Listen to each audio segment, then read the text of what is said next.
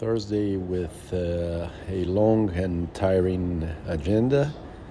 So the plan to increase run uh, this week will not happen because for that it should have been uh, either today or tomorrow. And today I didn't run, and nor tomorrow I will also not run. So uh, sports only in the weekend.